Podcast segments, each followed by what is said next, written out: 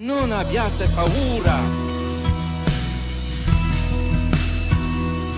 responder. Glória a Deus!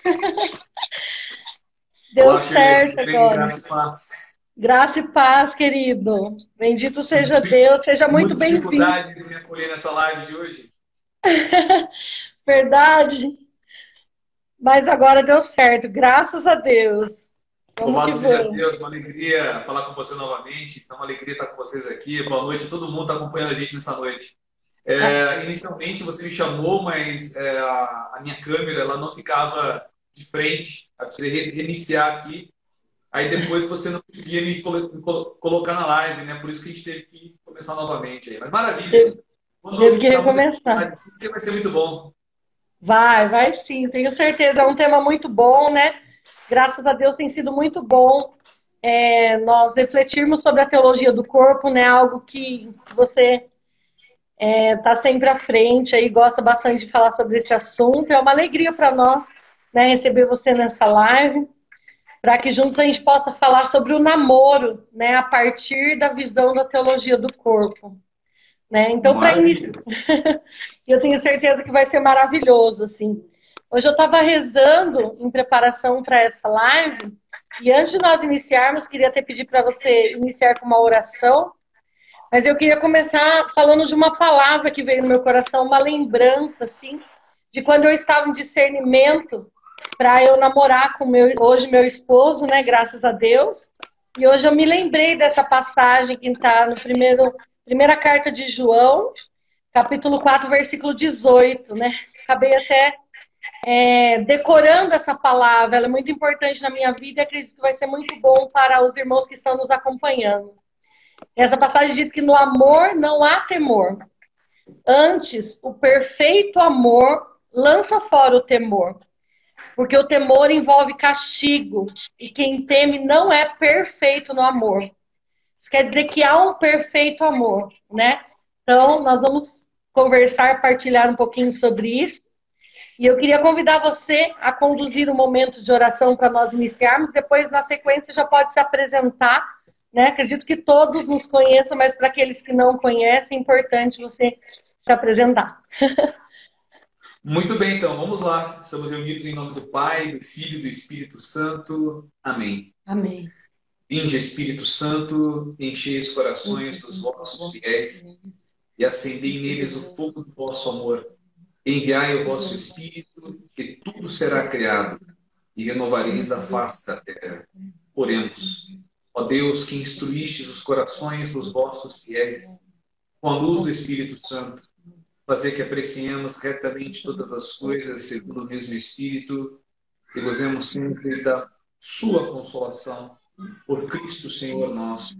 Amém. Amém. Pai Santo, Pai querido, nós te louvamos e glorificamos nessa noite, pela graça de estarmos reunidos aqui em Teu nome, na Tua presença.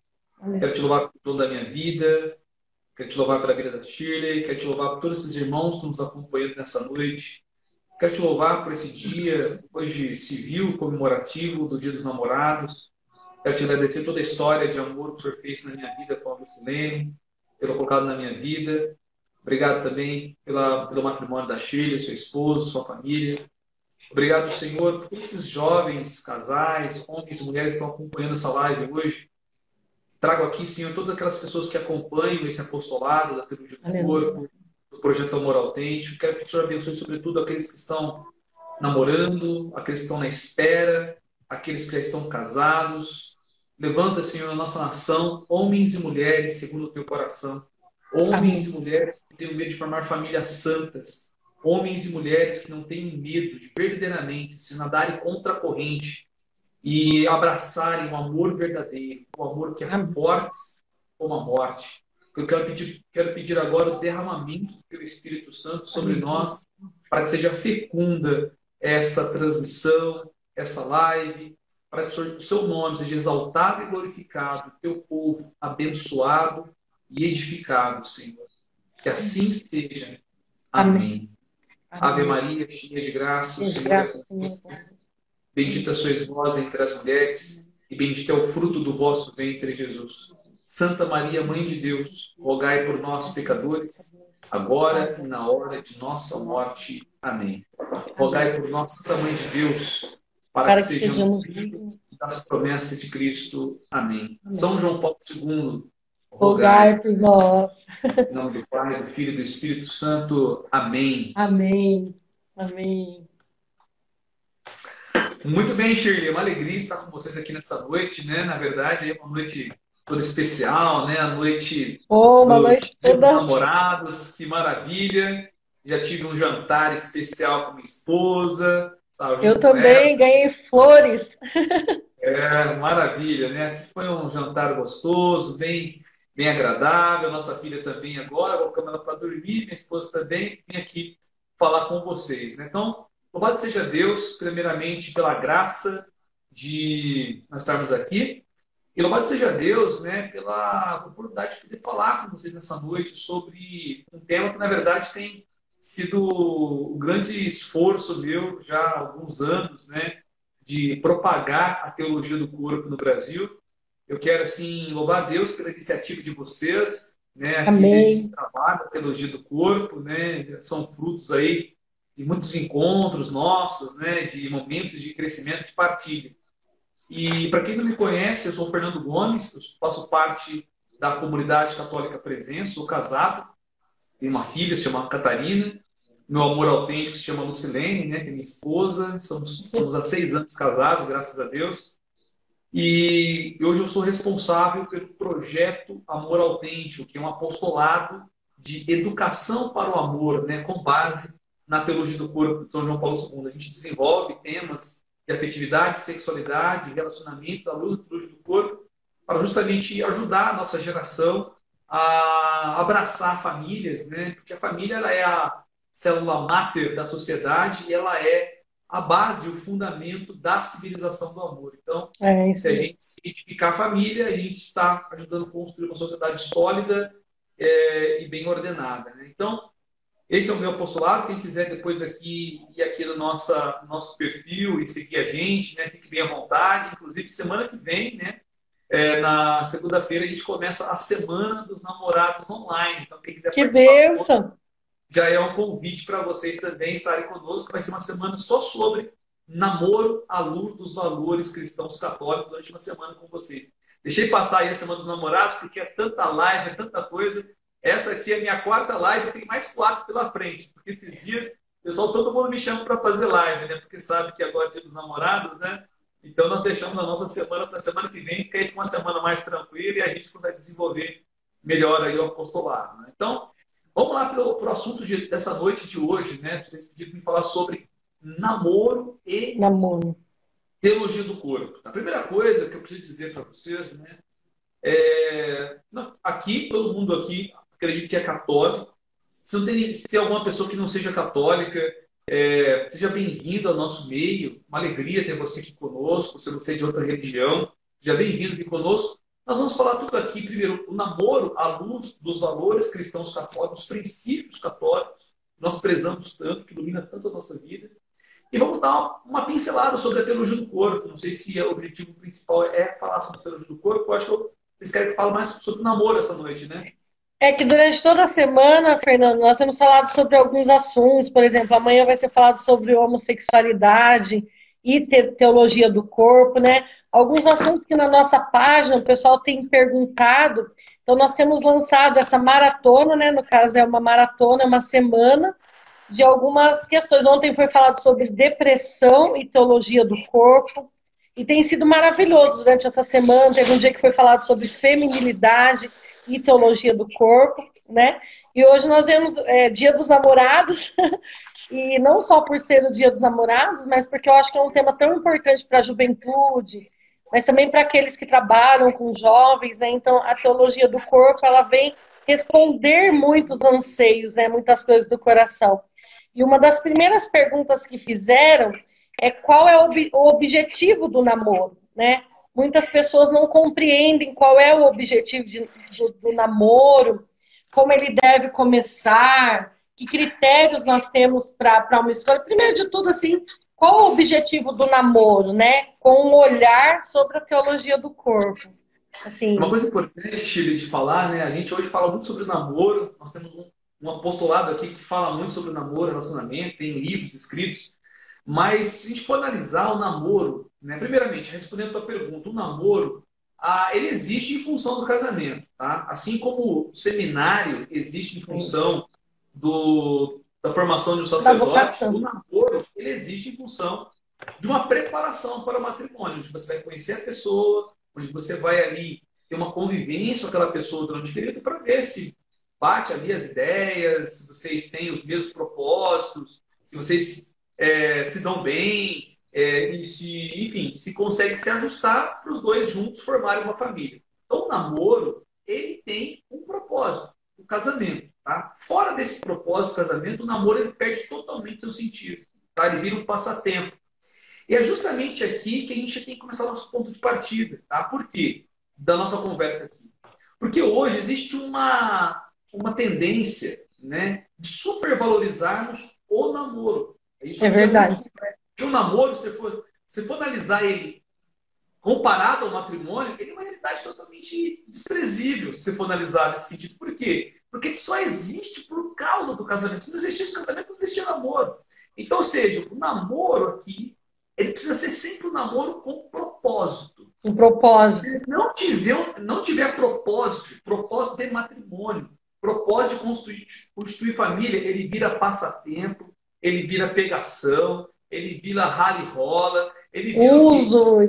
justamente um momento de diversão, tá? Agora, veja bem, estou dizendo que a gente não vai namorar, não vai ter um momento de alegria, mas estou dizendo o seguinte, que a, os jovens nosso tempo, eles têm visto o namoro como um entretenimento.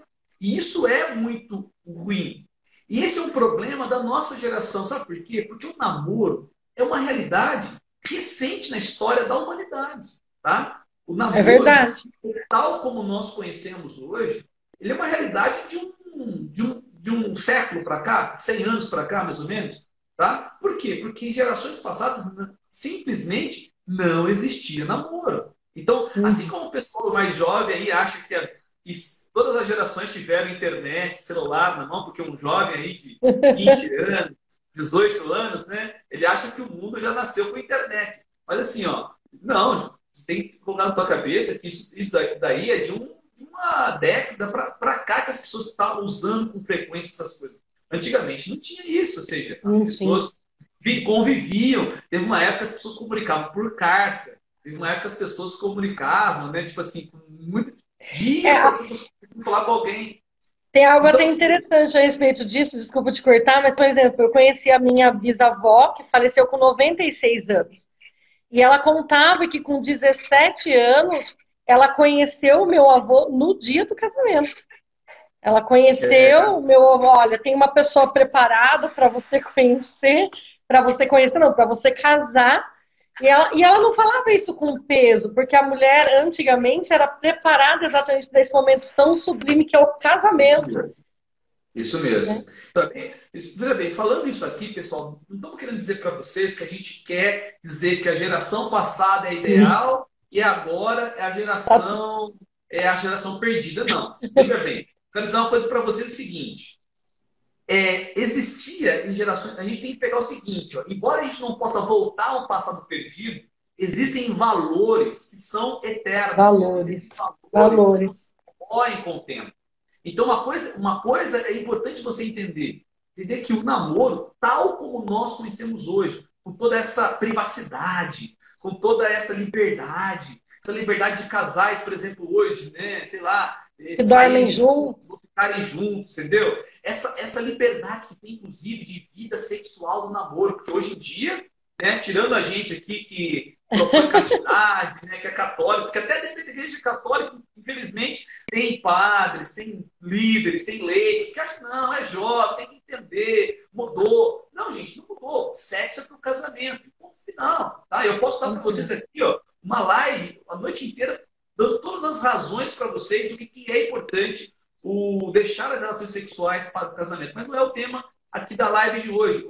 O que eu quero dizer para você é o seguinte, que o namoro, tal como nós conhecemos hoje, é uma coisa recente, uma coisa da nossa geração. A nossa geração que foi moldando, essas mudanças culturais foram fazendo o namoro tal como ele é hoje. O jovem tem a liberdade, por exemplo, de dormir na casa da namorada. A Meu namorada Deus. viajar, dormir na casa do rapaz. Gente, isso aí era impensável em gerações de até 50, 60 anos atrás, você está entendendo? Ou, ou, seja, eu não estou querendo dizer para vocês aqui que a nossa geração é a pior, mas eu estou dizendo uma coisa para você. Tem uma coisa errada na nossa geração. Por quê? Porque, se, embora eu também vejo que em alguns aspectos existiam alguns exageros em gerações passadas de uma muita, um excesso de proteção, mas dava certo os casamentos. Os casamentos davam certo. Ou seja, é as pessoas, o casal só pegava na mão, se via de vez em quando, o cara, o cara só o cara podia ir na casa da, da namorada, entendeu? Ele, namorar perto dos pais dela, entende? Só a pessoa, ou, ou, quando ele saía, tinha que ir com o irmãozinho junto, com a irmãzinha junto do lado para segurar a vela. Ou seja, por quê? Porque era uma proteção, uma proteção para a mulher, uma proteção para o casal. Os namoros eram mais rápidos, os namoros eram era ali pouco tempo já casado, e dava certo, a pessoa ficava junto até o final da vida. Hoje, o casal tem liberdade para namorar um, dois, três, quatro, passa a mão, tem relação sexual, e aí o jovem, cada vez mais, deixando as escolhas para depois, tem medo de, de, de assumir escolha definitiva. Quando as, demora 5, 6, 7, 8, 10 anos para assumir o casamento, quando assume o casamento não quer ter filho, quando passa ali pelas primeiras dificuldades do casamento, quer voltar para trás, quer largar. E pior, muitos, muitos ainda, sabe o que acontece? Nem quer casar, quer só morar junto, só ali falar assim, ah, vamos, vamos juntar nossas coisas. Igual, uma, uma professora, quando eu dava aula de ensino religioso, né? Chegou na sala dos professores falando assim para outra, nossa amiga, você, você casou nem convidou a gente, né? E aí a outra falou, não, não casei não, a gente está só fazendo um test drive. Vocês não ah, estão misericórdia. Nós estamos só morando junto para quê? Porque se caso a gente não der certo, cada um volta para sua casa. É um test drive. Gente, test drive a gente faz com carro, você está entendendo? Você vai lá, muda no carro, dá uma voltinha no carro, é, experimenta o freio, experimenta ali o. Você vai saber se você vai comprar ou não. embreagem, troca de marcha. Agora, ser humano, você não usa. Ser humano não é um objeto. Ser humano não é um veículo. Ser humano é gente, é pessoa. João Paulo II diz isso com clareza, né? A, filosofia personalista, né? O ser humano, ele não pode ser experimentado, você está entendendo? Ou o ser humano não pode ser usado. Um ser humano não pode ser tratado como coisa, ele não pode ser tratado como um meio para o fim. Então, existe algo de errado com os relacionamentos do nosso tempo. Os nossos relacionamentos do tempo, eles fazem parte daquilo que Bauman, o grande sociólogo, dizia, né? Uma sociedade líquida. Nós estamos vivendo amores líquidos, relacionamentos líquidos. Ou seja, o tal do, daquela música, né, do, é, seja eterno enquanto dure. Enquanto seja, dure. Imediatismo do agora, enquanto você não, não pisa no meu sapato, enquanto você não, enquanto a gente não tem nenhum desentendimento, enquanto a gente está sentindo alguma coisa. Então, ou seja, nós precisamos agora ter a coragem de nadar contra a corrente.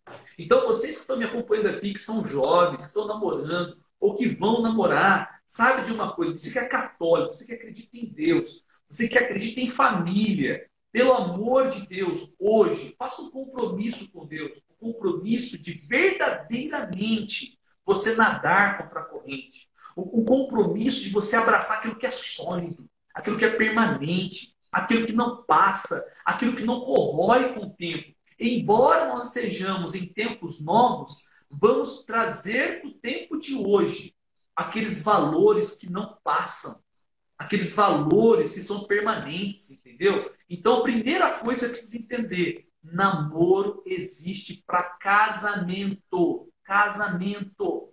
É você precisa entender que o casamento é algo sério. O casamento não é igual colocar na nossa cabeça, na nossa geração, que você pode casar e descasar, casar de verdade. Se não der certo. É uma vez só na vida, meu irmão. Uma vez só.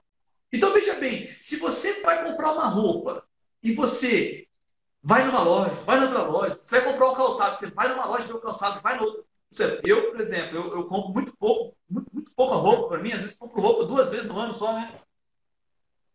Então, quando eu vou, eu quero escolher bem escolhidinho, porque eu sei que eu vou ficar praticamente o ano inteiro com aquele calçado ou com aquela, com aquela camisa nova. Então eu vou lá, vejo, quero ver o melhor preço, se combina comigo, vou uma, duas, três horas, você tira um momento só para isso. Gente, se a gente tem esse critério, esse cuidado para escolher uma camiseta, para escolher um sapato, para escolher uma calça, meu Deus, que zelo eu tenho que ter para escolher a pessoa com qual eu vou dividir o resto da minha vida. É que a não morte não a mãe, o pai dos meus filhos. Aquela pessoa com qual eu vou doar o meu corpo, meu corpo, todo o meu ser, que eu vou compartilhar toda a minha existência. Então, gente, nós precisamos levar mais a sério. Então, então veja bem, a primeira coisa, se você coloca a finalidade, eu antecipo, não, peraí, você coloca na tua cabeça, ó, é casamento, você não brinca, você não fica só pensando, pensando em, em brincar. Por que, que os relacionamentos, antigamente, não vou falar antigamente, por quê? Porque eu quero pegar os princípios eternos. Né? Por que, que dava certo? Cara, a pessoa já era educada para o casamento. A menina já era educada para o casamento. Ou seja, ela não esperava achar um namorado para se tornar para se preparar para ser uma boa esposa, para uma boa mãe. Ela já era preparada ao longo de toda a sua vida. Você está entendendo? Eu, Fernando, e a gente... Oi? Desculpa. Que às vezes a gente fala também de antigamente e eu posso também testemunhar isso. Eu sou casada há 13 anos. Quando eu comecei a, a, né, a namorar com o Edson, eu vinha de, né, já tive um, outros relacionamentos que não tinha dado certo, tinha sido noiva de uma pessoa, não tinha dado certo. E beleza, estava caminhando ali na igreja, nos conhecemos, ele me pediu em namoro. E eu me lembro que eu estava com uma prima minha no centro da cidade e ele me ligou, né? Ligou no meu celular. Oi, tá onde? Tava aquela coisa de, de namoro, né? Eu tô aqui no centro da cidade, tô pagando a última parcela do vestido, que essa minha prima ia casar na semana seguinte. Falei, daquela minha prima, Michelle, que vai casar, e a gente estava namorando fazia três meses. E ele me falou assim: aproveita, escolhe o seu. E eu falei, nossa, mas três meses, fiquei apavorada, viu? Três meses de, de, de, namoro, né? E mais tarde, quando eu encontrei com ele, eu falei assim, não, não brinca com isso, né? É uma coisa séria. Ele falou assim, sim, é exatamente isso, é uma coisa séria. Eu me lembro que ele olhando nos meus olhos, ele disse, quando eu iniciei essa viagem com você, porque para mim, ele dizia, para mim, namoro é uma viagem. E viagem tem que ter um destino. Então, quando eu casei com você, eu sabia onde é que eu queria chegar. E eu quero chegar no casamento. Então, talvez você ache que é muito cedo, porque eu não sei, né, como que é o seu pensamento. Mas eu quero dizer, você quer casar comigo? Com três vezes de casamento, é, de, de, de casamento, de namoro, ele me pediu em casamento. E eu achei bonito ele falar isso, né? Eu iniciei o namoro sabendo onde eu queria chegar com você, né? E até alguém colocou aqui nos comentários que o namoro ele tem que ter um dia para começar e um dia para terminar. Ele não é infinito, porque ou ele termina porque você acha que não, não era a pessoa, ou ele termina. Até hoje eu vi várias postagens colocando assim: é meu eterno namorado. Claro que eu entendo o conceito, né, de que nós continuamos sim, namorando. É uma romântica tal, mas a gente sim, aquela coisa romântica. Ele é provisório. Namoro é uma coisa provisória. É, namoro, eu já preferi. Namoro foi feito para acabar, na verdade. Para né, acabar. Feito para acabar. É. Ou acabar em casamento ou acabar em amizade. É um dos dois. Por isso que eu postei hoje um namoro que deu certo. Eu acredito no amor autêntico, né? Exatamente porque eu namorei com ele e foi um namoro que terminou, mas deu certo, porque graças a Deus hoje nós somos casados. Então é um testemunho para essa geração, assim, né? Eu vejo que antigamente, exatamente porque esses valores eles ficaram impregnados em mim. Eu me lembro da minha avó falando. E eu não tinha um olhar assim, nossa, que absurdo, vó. Só que esse no dia do casamento, porque ela falava de uma maneira bela, sabe? Como exatamente isso que você falou. Eu tenho essa recordação mesmo da minha avó. Tipo assim, não, eu fui preparada para o casamento.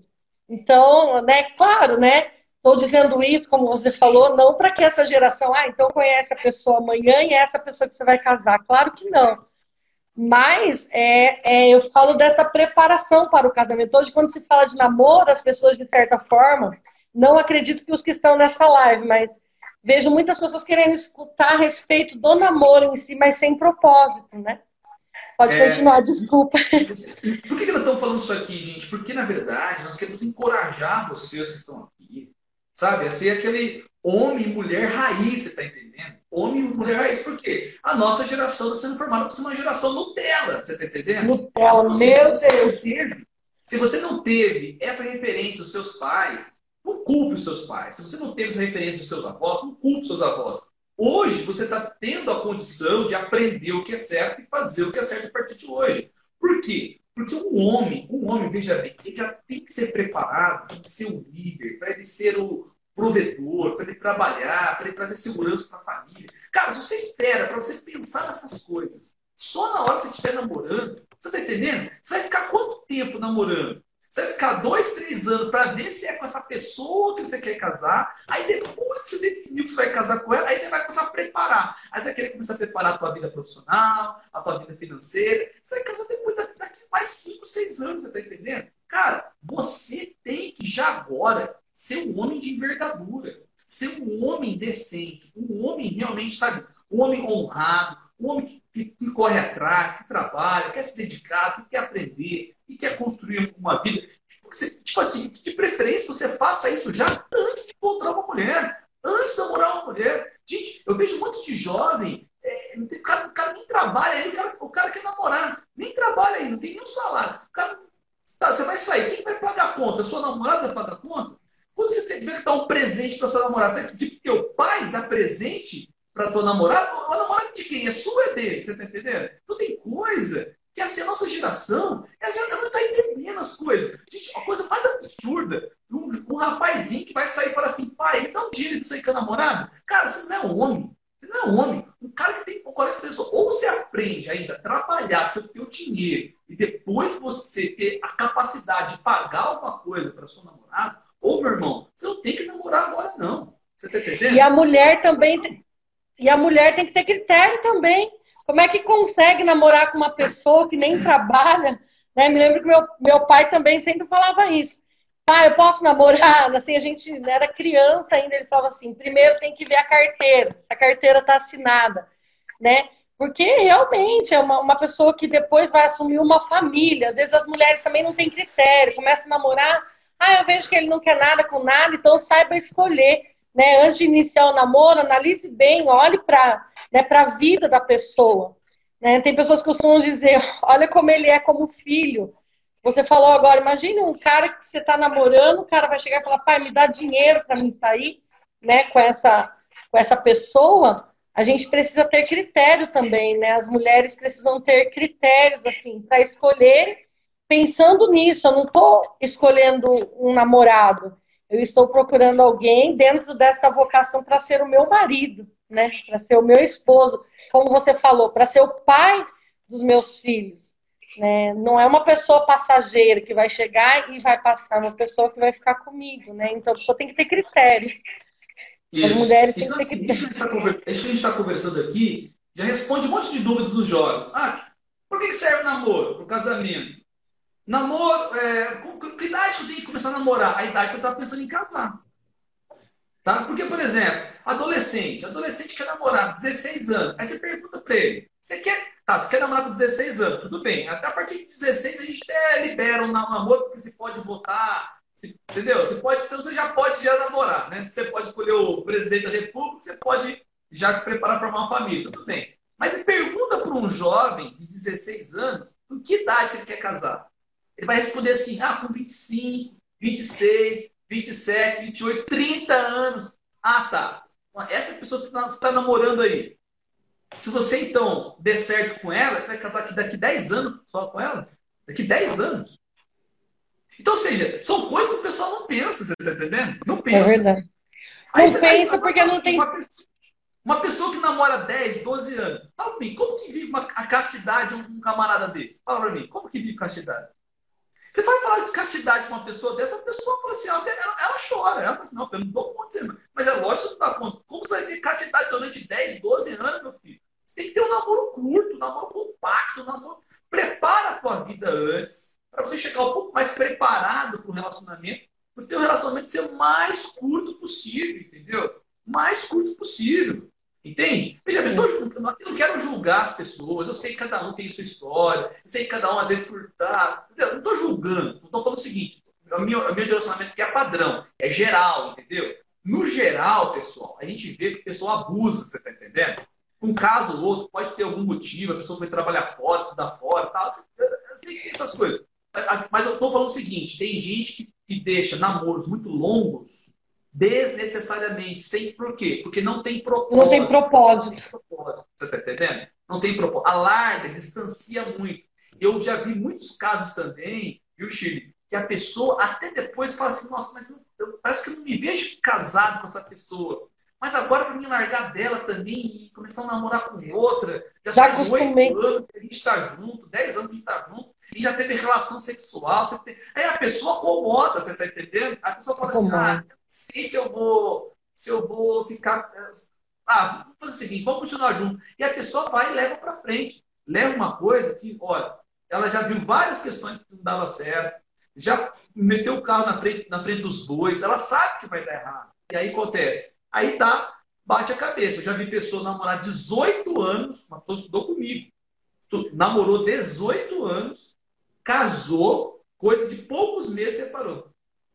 Já tava, já dava para ver que o negócio estava errado, você tá entendendo? Porque começou anos, já sem propósito, né? Porque 18 anos namorando, sinal que não tinha propósito. Não é possível que ficou 18 anos em volta. tinha uma vida de casado praticamente antes, mas sem tá morando junto, você tá entendendo? Uhum. Tá morando junto. Então, ou seja, não aprenderam aquilo que é a base do relacionamento. Gente, vamos lá, ó. base de um relacionamento católico. Tá? Primeira coisa que vocês precisam entender: Deus, fé, entendeu?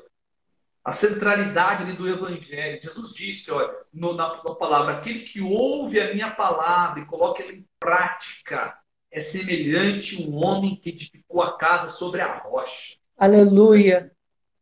Rocha, ou seja, veio as chuvas. Bom, presta atenção comigo, ó. Chuva vem por cima. Vieram os ventos, o vento é por, do lado. E vieram as enchentes, as enchentes vêm por baixo. Ou seja, é problema de tudo quanto é lado. Ou seja, o, a, o Jesus falou: o homem que edificou a casa sobre a rocha, veio a chuva, vento, a enchente, mas aquela casa não caiu. Porque ela estava edificada sobre a rocha. Mas ele diz assim: o homem que ouve a minha palavra e não a coloca em prática é semelhante ao homem que construiu a sua casa sobre a areia. E ele diz: ó, é, o, é o mesmo problema. Vieram as mesmas chuvas, os mesmos ventos, as mesmas enchentes e a casa ruiu. Ou seja, qual que é a diferença entre uma pessoa e outra? Gente, todo mundo vai ter problema.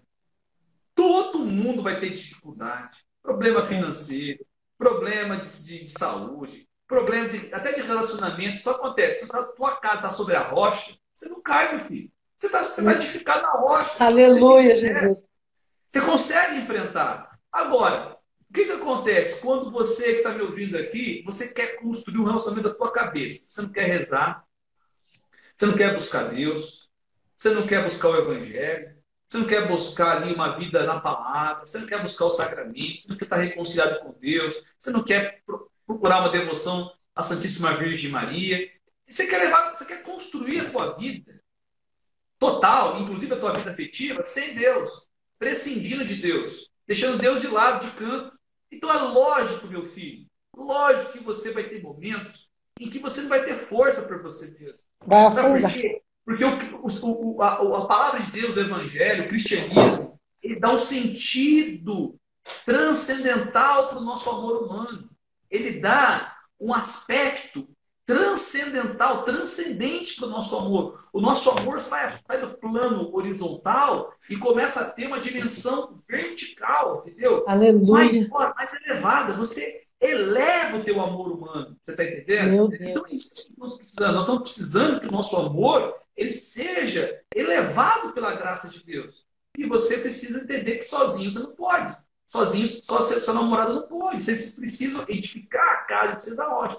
Então, o primeiro conselho que eu dou para vocês, namoro católico, namoro esticado na rocha. Agora, o segundo conselho que eu dou, tá? Gente, casal, casal, ele precisa, ele precisa diferenciar duas coisas. ele precisa diferenciar paixão de amor. Paixão de amor.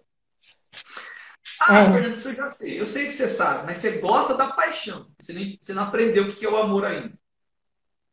Todos nós, uns mais, outros menos, vamos passar para a experiência do enamoramento. E o enamoramento é algo assim, é maravilhoso, gostoso, sensacional. Hoje, dia dos namorados, tá todo mundo festejando esse tipo de amor, você tá entendendo? Esse amor do, do, do friozinho na espinha, da, você vê a pessoa, tua barriga gela, você tá entendendo? A pessoa rela e você, se treme. Então, eu quero eu quero dizer uma coisa para você. Olha, se você treme diante dessa pessoa que você está junto, isso não é amor, isso é sensibilidade. Não é algo ruim, mas é sensibilidade. Se você gosta do jeito que ele fala, que ela fala, entendeu? Que ele se veste, que ela se veste, isso é admira admiração. Isso não é amor ainda. Admiração é uma coisa boa, mas não é amor ainda. Se você sente, se sente pegando fogo na hora que você abraça essa pessoa, na hora que você dá um beijo nessa pessoa, isso é paixão, isso não é amor ainda. E veja bem, não estou dizendo que tudo isso são coisas ruins. Isso são respostas da natureza humana, da tua sensibilidade humana, da tua psique, da tua psicologia, da tua, do teu corpo, diante de outra pessoa que chama tua atenção. Você tem uma atração psicológica, você tem uma atração física para essa pessoa. Isso é normal, está tudo bem. Só que isso ainda não é um amor maduro. Isso não é ainda um amor maduro. Inclusive, inclusive, Pasmem aquilo que eu vou dizer para vocês aqui, tá? Segura na cadeira com cair para trás. As mulheres não gostam que eu falo isso, porque elas não entendem isso, né? Mas eu preciso dizer, inclusive, essas sensações, uma pessoa comprometida pode até sentir com uma outra pessoa. Por quê? João Paulo II ensina no livro Amor e Responsabilidade que as pessoas têm valores sexuais. Então, por exemplo, a minha esposa, ela tem valores sexuais que chamam a minha atenção. Mas existem outras mulheres que também têm os seus valores sexuais. O que, que João Paulo II ensina? Ele fala, puxa, se eu embasar o meu amor pela minha esposa somente nos valores sexuais dela, qual que é a diferença dela, então, com outras mulheres que também têm valores sexuais semelhantes ao que ela tem, ou talvez até maiores do que ela tem? Meu Deus. Então, ou seja, João Paulo II ensina o valor da pessoa está acima dos valores sexuais dela. Quando você escolhe alguém, aí aqui já estamos falando da teologia do corpo, né? Quando você Sim, escolhe alguém, você busca a, afirmar aquela pessoa. Inicialmente, inicialmente, você pode ir atrás da outra pessoa por causa daquilo que nela chama a tua atenção. Isso é amor de consciência. Isso é amor de concupiscência. É o amor onde você. A, a frase resume o seguinte: eu busco você por causa de mim. Agora, conforme você vai se aproximando dessa pessoa, se comprometendo com essa pessoa, se relacionando com essa pessoa, você percebe que não dá para você buscar a você a todo momento. Você tem, que, você tem que abandonar o teu egoísmo, senão você destrói esse relacionamento. Então, é aonde você começa a dizer sim para o outro. Aí muda. Aí nasce um amor de benevolência, onde você diz assim: eu busco você por causa de você, pelo teu bem. Meu Não somente por teu bem. Então, ou seja, é aquilo que Bento XVI chama na Deus Caritas Est, né, de amor eros e amor ágape. O amor eros é esse amor erótico, esse amor que busca no outro aquilo que são as qualidades do outro que tem que completar. Então, fisicamente, psicologicamente, as qualidades que, que me chamam a atenção, que me, que me envolvem, você está entendendo? É o amor eros. O amor eros, Deus 16 chama que é o amor de subida, é o amor ascendente. Eita. Só que, veja bem, o amor eros, ele não pode apenas subir, subir, subir, subir. Sabe por quê? Porque o eros, ele precisa se transformar em ágape.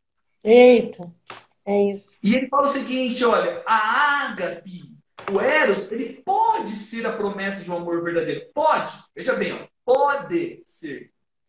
Mas que 16 diz que o amor verdadeiro, ele precisa passar por saneamentos, por purificações. por, por um, uma, uma canalização. Ou seja, o Eros ele é uma promessa de ágape. Ele pode se transformar em ágape. Por quê? Porque esse amor ascendente que é o Eros, ele precisa chegar no momento em que gente começa a descer. Ixi, o amor de descida, o amor descendente, é aquilo que nós chamamos de amor ágape. O amor de descida. Onde você se doa para o outro. Então, é logicamente que o, o amor entre homem e uma mulher, ele vai ser uma junção de Eros e Ágape. Ele vai ser uma junção de Eros e Ágape. Não estou desprezando aqui o amor erótico. Você está entendendo? Não estou desprezando. Sim. Porque o relacionamento entre uma mulher precisa dessa dinâmica do amor erótico. Mas vocês percebem que um relacionamento não pode se embasar somente no Eros?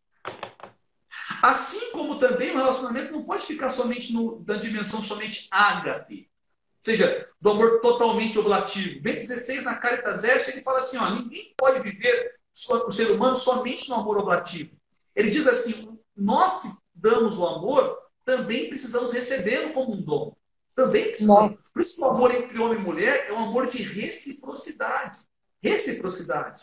Então, eu quero aqui dizer para vocês, né, que foi a melhor síntese, melhor, a melhor é, comparação né, do amor eros e do amor ágape. O amor humano, veja bem, ele é uma pérola.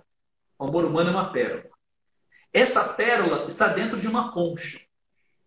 E as duas partes dessa concha se chamam Eros e Ágape. Meu Deus! Que transforma essa pérola do amor. Que faz essa pérola do amor acontecer. O amor humano. O amor humano é isso. Então, agora, a primeira coisa que você precisa entender: você não pode só querer buscar outra pessoa por causa de você. Você precisa também se doar. Tá? Então, então por isso você precisa, precisa diferenciar paixão de amor. O amor ele tem quatro elementos, segundo Bento XVI. O amor verdadeiro, ele diz aqui, ó, Bento XVI, olha só o que ele diz, né? Uh, ele fala aqui, ó. Olha o que o Bento XVI diz na, na Deus Caritas Est. Ele fala aqui, ó. No desenrolar do encontro do homem e da mulher, revela-se com clareza que o amor não é apenas um sentimento. Porque os sentimentos vão e vêm. O sentimento ele pode ser a centelha de um amor inicial. Pode ser. Mas ainda não é a totalidade do amor. E ele continua dizendo, por quê? Porque a gente só fica no mundo dos sentimentos. Só que veja bem, sentimentos, eles fazem parte da nossa afetividade. O sentimento faz parte da nossa afetividade. Veja bem, nossos afetos, eles são muitas vezes confusos. Por exemplo, o que é os afetos? Sentimentos, emoções, humor. Vamos pegar o humor. Tem dia que você está bem humorado e que você está mal humorado. Você vai amar essa pessoa que está do lado só quando você está bem humorado? Não. Ou seja, existe uma questão aqui que tem, vai ter momentos que você não vai poder seguir o seu, seu sentimento. Vai ter que seguir a tua inteligência e a tua vontade. Então, ou seja, olha só que importante. O humor, tem hora, dependendo do jeito que você dorme, se você dorme pouco, dependendo do que você come, dependendo do que acontece no seu dia, você fica mal-humorado. Emoções. Gente, emoções. Você pode assistir um filme e ficar emocionado. Um filme. Aquele filme pode, pode suscitar em você raiva, pode suscitar em você esperança, pode suscitar em você tristeza, pode suscitar em você é, alegria. Ou seja, um filme tem o poder de mexer em nossas emoções. Um filme. Ou seja, nossas emoções são voláteis, nossos sentimentos são voláteis. Se você pautar o amor a alguém somente numa esfera emocional, você vai. Esse, relacionamento está com dias contados, porque vai ter um dia que você vai estar sentindo, vai ter um dia que você vai estar com aquela emoção, vai ter dia que você não vai estar com bom humor, e aí? E aí? O relacionamento vai depender das suas emoções? Não. O, o, o ser humano, ele ama com as emoções, mas as emoções não podem ser a base, o alicerce de um relacionamento. Por isso que o amor verdadeiro, olha só, diz o Papa Bento XVI, olha. Não vos esqueçais que para ser autêntico, o amor exige um caminho de amadurecimento a partir da atração inicial. Olha só que bonito, hein? Tá Olha, bonito, bonito. Não está desconsiderando a atração inicial. A partir da atração inicial e de você se sentir bem com o outro, educai-vos a amar o outro e a querer o bem do outro. É uma educação, é um processo. É um processo. Na verdade, os relacionamentos só começam a dar certo quando cada um começa a esmagar o seu próprio egoísmo. Meu Deus. É isso que dar certo. Quando o cara começa a pensar só nele, nas coisas dele, no tempo dele, entendeu? Ele, ele, ele mata o relacionamento da mulher. Quando a mulher começa a cobrar demais, sabe? Sufocar demais, querer controlar demais o rapaz, ela mata, porque está pensando só nela.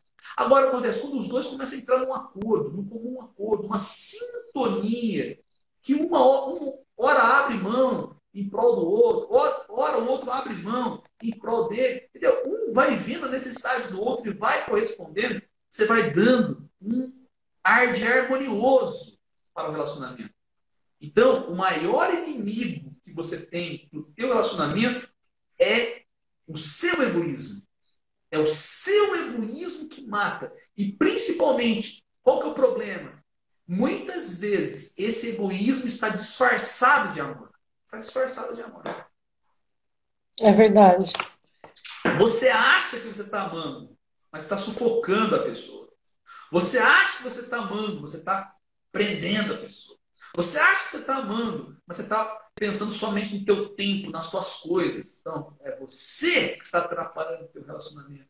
É o teu egoísmo. Entendeu? Então, mata o teu egoísmo a partir de hoje. A terceira coisa importante, tá? Não sei se é bem isso. Chile, você pode me interromper, tá bom? Eu estou conversando aqui. Não, não, tá ótimo, tá perfeito. Até para estar tá dentro do horário também, não sei que hora que a gente começou, quanto tempo a gente tem ainda. É, então, as outras lives a gente tem o tempo de uma hora, mas a gente tem desligado e recomeçado, porque o pessoal está querendo mais. Então, uma hora não está sendo suficiente. Mas vamos ver. Vamos deixar realmente conduzir. Vou tentar, gravar, muito... vou tentar gravar em uma hora aqui para vocês. Mas tudo que você está falando está muito rico, assim, é, é bem isso. E já está respondendo várias perguntas que foram feitas, assim, né? Que é muito importante saber de todo Mas esse. Mas eu não sei se o pessoal está gostando, porque eles não fazem os comentários, se estão gostando ou não. Não, estou comentando aqui. Claro, né? Estão comentando tudo que você está falando, o pessoal está comentando aqui. Eu tô, tô conseguindo acompanhar você e ler aqui. Então, Mas essa questão do, do, egoísmo, e eu vejo que tudo que você está falando, Fernanda, é tão importante. Você falou do relacionamento, né? Tudo isso é construído no namoro, porque no casamento, por exemplo, nem sempre a gente está tá disposto um para o outro, né? Nem, é, nem sempre a, a, pessoa está bem. Se ela não tiver esse treinamento, esse, esse olhar aí, desde o namoro, eu vejo que já é realmente uma preparação, né? Como o Papa Bento XVI falou aí, né? Que nós vamos nos preparando para progredir no amor. Isso, achei fantástico. Assim. É. Então, isso, é, essa frase que eu li para vocês aqui, ela é uma, é uma, ela é uma das frases que direcionam o apostolado do projeto Amor Autêntico. Né? Primeiro, porque o nome aqui, né? Não vos esqueçais que para ser autêntico, o amor exige o caminho de amadurecimento. Então, por isso que o nosso projeto chama Amor Autêntico. Né? Legal. E ele fala aqui de um caminho de amadurecimento que as pessoas precisam entender. O amor exige um caminho de amadurecimento. Segunda coisa, ele fala aqui, ó, a partir da atração inicial, ou seja, ele não desconsidera a atração inicial, mas ele diz uma, uma coisa importante. Ele fala aqui, ó, educai-vos. Por isso, nosso projeto aqui, o Amor Autêntico, é um projeto de educação para o amor. Porque o amor não é algo pronto, pessoal. O amor não é algo mágico. O amor não é um vírus que você pega e te contagia. Não é. Sim. Pessoas que às vezes começam a namorar, né, Fernando, e já falam assim, não, eu, tô, eu amo essa pessoa, e aquela coisa meio, meio. É sentimento, é paixão. Não estou desconsiderando que isso aí é importante, isso aí dá um brilho, isso aí dá, um, dá emoção. É, é, de certo modo, é isso que empurra você para uma pessoa. A gente precisa disso. Se a gente não tiver essa, esse movimento, esse eros que, que é o amor de subida, a gente não vai atrás, entendeu? É o amor de desejo. Então é, é normal. Qual que é o problema? O problema é que você não pode só querer subir, porque já chega uma hora em que essas sensações, essas emoções, esses sentimentos, eles vão ser abalados por algum acontecimento. Uma discussão, um problema, você está entendendo? Uma dificuldade, vai ser abalado. Vai ser abalado algum problema no, no, no trabalho da pessoa, na família da pessoa. Então, ou seja, se você não edifica, voltando à tua casa sobre a rocha de um amor autêntico, de um amor autêntico, você vai ter sérios problemas no seu relacionamento. Você vai achar que você. Ah, ah eu estou namorando a pessoa errada. Ah, eu casei com a pessoa errada. Ah, não é a pessoa de Deus para mim. Gente, isso é, isso é loucura. Na verdade, na hora em que começa a baixar, porque existe uma questão hormonal também, viu, pessoal? Não tenho tempo para explicar para vocês, mas essa questão hormonal, que é o hormônio né, da dopamina, tal, a serotonina, esses hormônios, eles são muito liberados, entendeu? No início de um relacionamento, entende? São muito, muito liberados, entende? Então, conforme você vai se relacionando com a pessoa, esses hormônios eles tendem a diminuir um pouco a dose deles no nosso próprio corpo, entende? Então, logicamente, você precisa depois fazer alguns esforços depois para que você possa ter algumas sensações prazerosas no seu relacionamento. Você percebe que você antes você não precisava fazer esforço nenhum e depois você precisa fazer esforços. Então, ou seja, é nesse ponto, na hora que chega a questão dos esforços, em que muitos casais param no caminho, em que muitos casais desistem. Ou desistem no namoro, ou pior, já está casado e aí quer voltar para trás. Meu Tem Deus, é saudade do início do namoro, não entendeu que é um processo. Por exemplo, né, hoje, né, eu vou, dizer, vou, vou falar para vocês aqui uma coisa normal, né? Por exemplo, hoje, hoje, eu poderia ter uma noite assim, por exemplo, mais assim romântica, viu? Hoje só deu no Facebook, só deu o quê? Só deu casal de namorado ou casais casados, né? Uma noite assim, mais romântica, minha esposa, alguma coisa. Lógico que a gente teve o nosso momento de romantismo, estar junto ali, mas a gente tem uma filha pequena. A gente tem uma filha pequena. Entendeu? E ela ficou praticamente a tarde toda com a avó dela. Né? Então não, não, era é injusto deixar ela em outro lugar hoje. Ela veio conosco. E ela demorou um tempão para dormir. Então, ou seja, a nossa atenção hoje foi voltada mais para ela. E eu falei para minha esposa: não tem problema, aqueles combinados que nós fizemos, aquilo que nós combinamos para fazer, não deu certo. Então, ó, deu certo fazer, deu isso, deu. Louvado seja Deus nós temos nossa filha. Quanto tempo que a gente esperou por ela? Quanto tempo que a gente rezou para Deus nos dar ela? Né? Então, ou seja, louvado seja Deus. Ou seja, a gente precisa aprender que, nós, que a gente não é um casalzinho de namorado mais, você está entendendo? Nós somos um casal formado, um casal. Agora, isso não quer perder o romantismo. Tem outro momento que vai dar para fazer o que a, gente, que a, gente, gostaria de fazer, as coisas que a gente programa, mas nem sempre. Ou seja, se você não tem essa maturidade, o que acontece? Isso pode trazer tristeza, desentendimento, é, reclamação. Mas não, gente, isso, isso é coisa do quê? Nós estamos falando aqui de vida adulta, você está entendendo? Vida adulta. Não estamos falando aqui de, de adolescente, estamos falando de vida adulta. Então, você quer ser um adulto? Você quer ser um homem de verdade, uma mulher de verdade? Como eu digo, né? Um homem de envergadura, uma mulher de coluna vertebral. Então, cresça. cresça. Cresça, amadureça. Entendeu? E, e amadureça os seus relacionamentos. Pare de ficar só na adrenalina emocional. Aprenda a viver a realidade dos relacionamentos. A realidade que é? É você alimentar o amor. É você, sabe, construir o amor. É você, sabe, dar, dar passos concretos. Se você não, não, aprender a fazer isso agora, vai, quando você estiver casado, você vai ter que aprender na marra, meu irmão. Na marra, você tem que aprender. Entendeu? Então aprenda agora, aprenda a sair de si, aprenda a se doar, aprenda a construir um relacionamento sólido. Entendeu? Aprenda a construir. Tá é, e tudo que você está falando né, reflete exatamente o nosso. Está é, falando do amor humano, mas nosso relacionamento com Deus, né? Ele também precisa amadurecer, né? Porque antes a gente tem aquelas sensações fácil, onde nós estamos, né? É, saindo um pouco do assunto, mas ainda dentro dele. No relacionamento com Deus também nós precisamos crescer, né? Amadurecer, igual Pedro. Pedro, tu me amas. Pedro, tu me amas.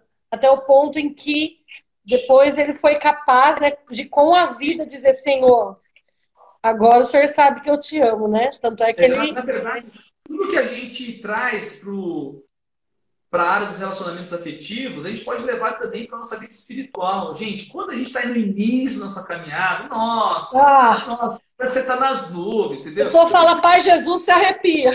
Quando, eu fui batizado no Espírito Santo, você está entendendo? Nossa, parece que Deus estava levando no colo todo momento. Eu sentia a presença de Deus, a unção, arrepio arrepio, a moção espiritual, e orar, Deus já falava comigo na hora, aquela coisa, eu estava andando na graça, eu já que eu queria sair para a rua, já queria sair evangelizando todo mundo. Ou seja, você vai orar, você não faz nem esforço para rezar. Você acorda de noite, de madrugada e ora. Você vai ler a Bíblia, você quer ler a Bíblia apaixonadamente, horas e horas sem ler a Bíblia. Você vai no Santíssimo, você adora. Ou seja, você está no quê? É eros, é subida, é um amor erótico voltado para Deus, você está entendendo?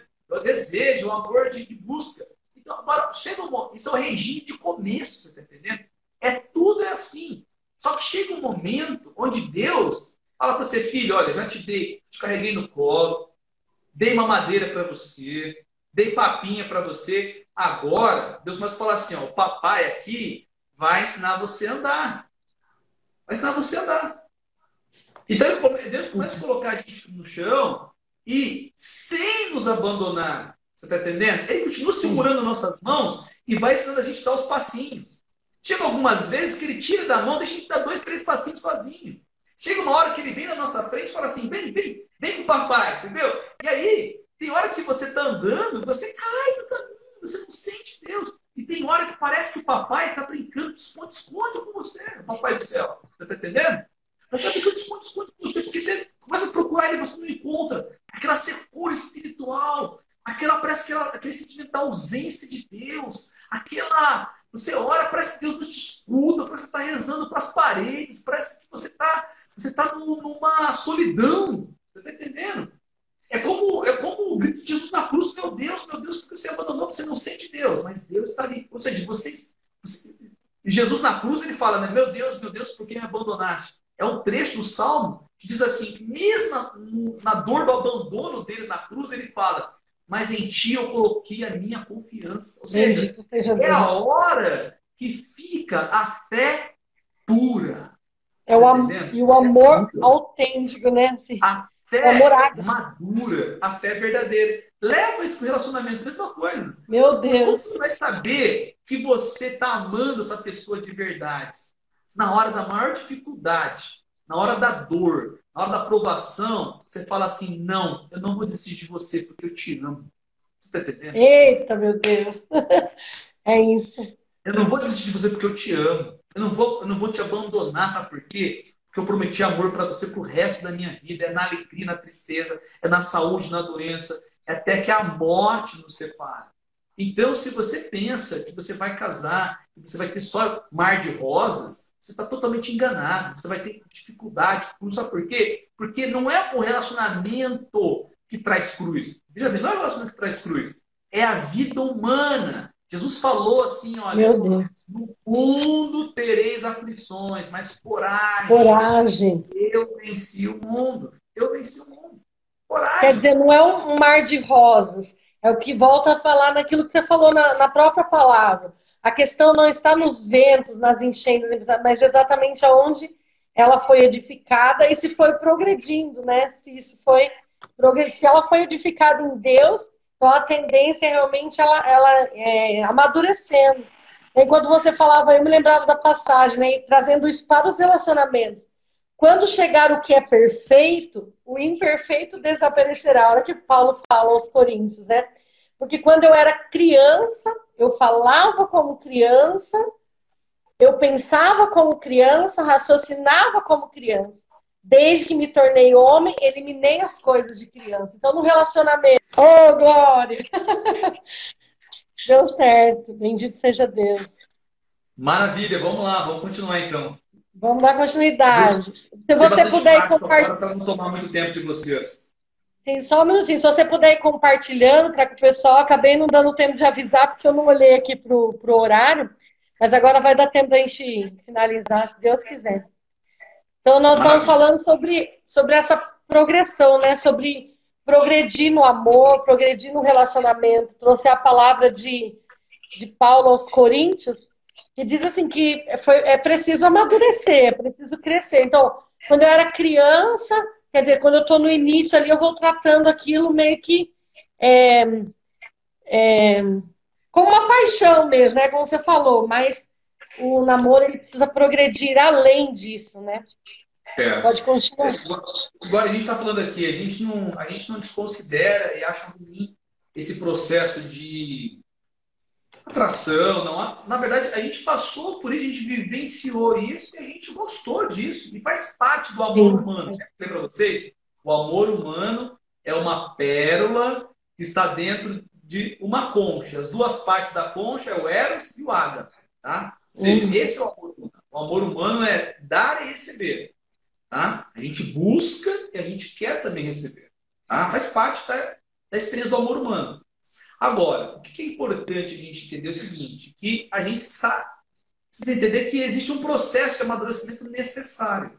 O que nós percebemos na nossa geração? A nossa geração está sendo formada, primeiro, para amadurecer muito tardiamente. A juventude está sendo estendida, né? Estendida. Ou seja, antes, antes né, por exemplo, um garoto de 16 anos já era uma pessoa que já, já tinha já desenvolvido um ofício na vida dele, estava aprendendo um ofício, já estava ali já, né? E casar com 20 anos era, uma, era já era uma idade boa, uma pessoa casar com 20 anos, entendeu? Hoje nós percebemos o seguinte, que esticou a adolescência, esticou a adolescência, entende? Esticou muito. Então hoje, com facilidade, a gente fala assim, uma pessoa é jovem, com 30, 35 anos, a gente sabe muito bem que é um adulto, tá você é um adulto jovem, mas você não é jovem mais, você é um adulto jovem. Mas existe uma, um quê de uma, de uma exaltação da juventude que é algo que faz mal para as pessoas. Por quê? Porque quando você fica exaltando demasiadamente a juventude, você, você exalta o quê? Muito a vida de solteiro, você exalta muito ah, aquele tempo onde você não tem compromisso, você está entendendo? Não, gente, quanto mais rápido você assumir compromisso na sua vida, melhor para você e melhor para a sociedade. Por quê? Quem se compromete amadurece. Tá entendendo? Quem se compromete amadurece. Eita, então, então, uma marca da nossa geração é estender a, a juventude, estender. Isso não é somente problema aqui, não. Eu, eu, eu vocês sabem que eu viajei muito para fora do Brasil, né? Eu, eu, fiz várias, várias missões na Espanha. Três vezes eu fui pregar na Espanha. E lá é um drama que isso, o coordenador nacional de jovens lá falava para mim direto, Fernando, aqui nós estamos vivendo uma, a dos, é, uma, um esticamento tão grande da adolescência em que os rapazes, as meninas de 30, 30 e poucos anos, você acha que é jovenzinho, entendeu? Por quê? Porque é uma coisa de família, de geração, onde os pais dão tudo, onde os pais ainda é, dão tudo aquele excesso de proteção, não exige muita coisa. Isso é próprio também, quanto mais país é, ele, ele vai melhorando financeiramente, mais vai acomodando as gerações. Porque quando uma pessoa precisa trabalhar mais cedo e ajudar a família, ela vai assumir responsabilidades pela obrigação, pelo dever de ajudar a sua própria família.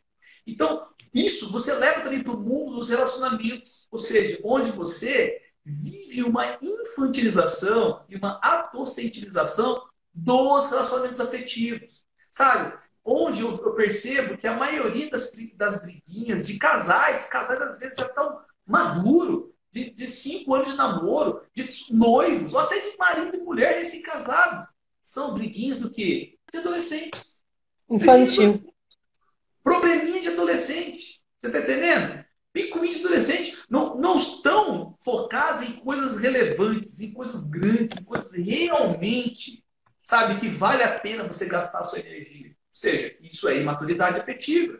Isso é imaturidade humana.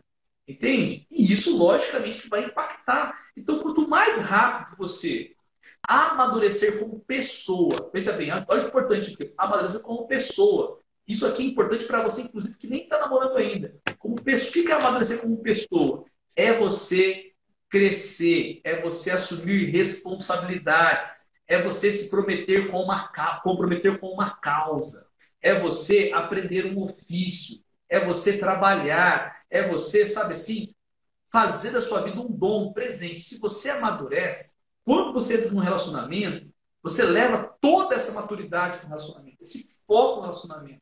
Entendeu? E aí você traz qualidade para aquele relacionamento.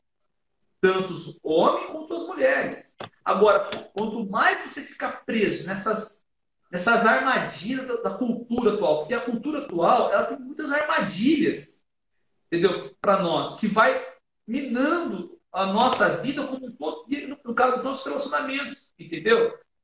Você precisa driblar esses problemas culturais e você focar na tua maturidade. Você precisa amadurecer. Então, se você tem 16, 17, 18 anos, você precisa amadurecer. Você não é um molequinho, uma molequinha. Por isso que eu nunca tratei, eu acho que quem me viu pregar, vocês sempre viram que fui líder de jovens, sempre fui líder juvenil, sempre ajudei, até hoje, adulto, continuo ajudando, mas nunca nas minhas pregações eu passei a mão em jovem. Nem eu podia ter 14, 15, 16 anos. Sabe por quê? Eu tive meu encontro pessoal com Jesus com 14 anos.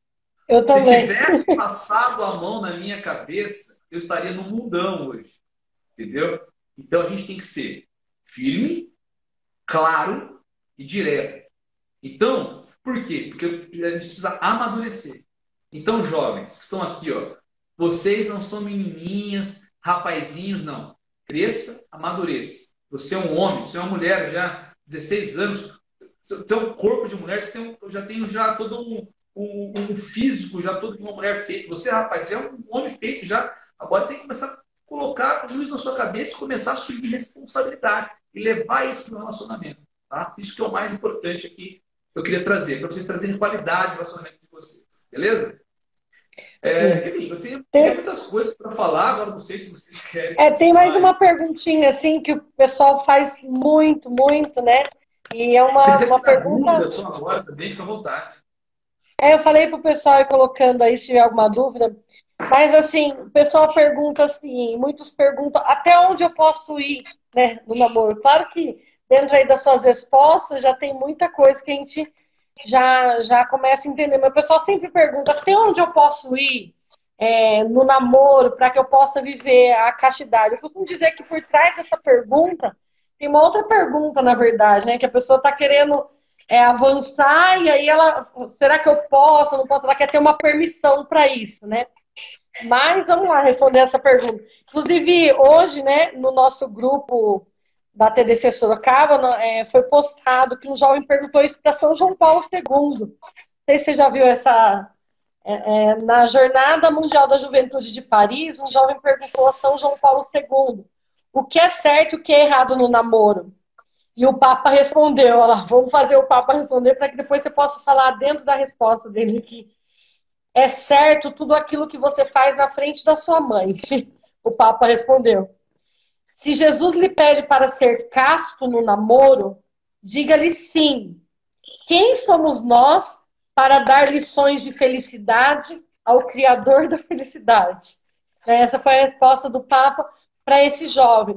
Então, eu queria que você, é, ao invés de falar o que é certo e o que é errado, queria que você falasse um pouquinho, Fernando, para nós, a respeito da castidade, né? Da castidade dentro do, do namoro, a partir dessa, dessa bela resposta do querido São João Paulo II.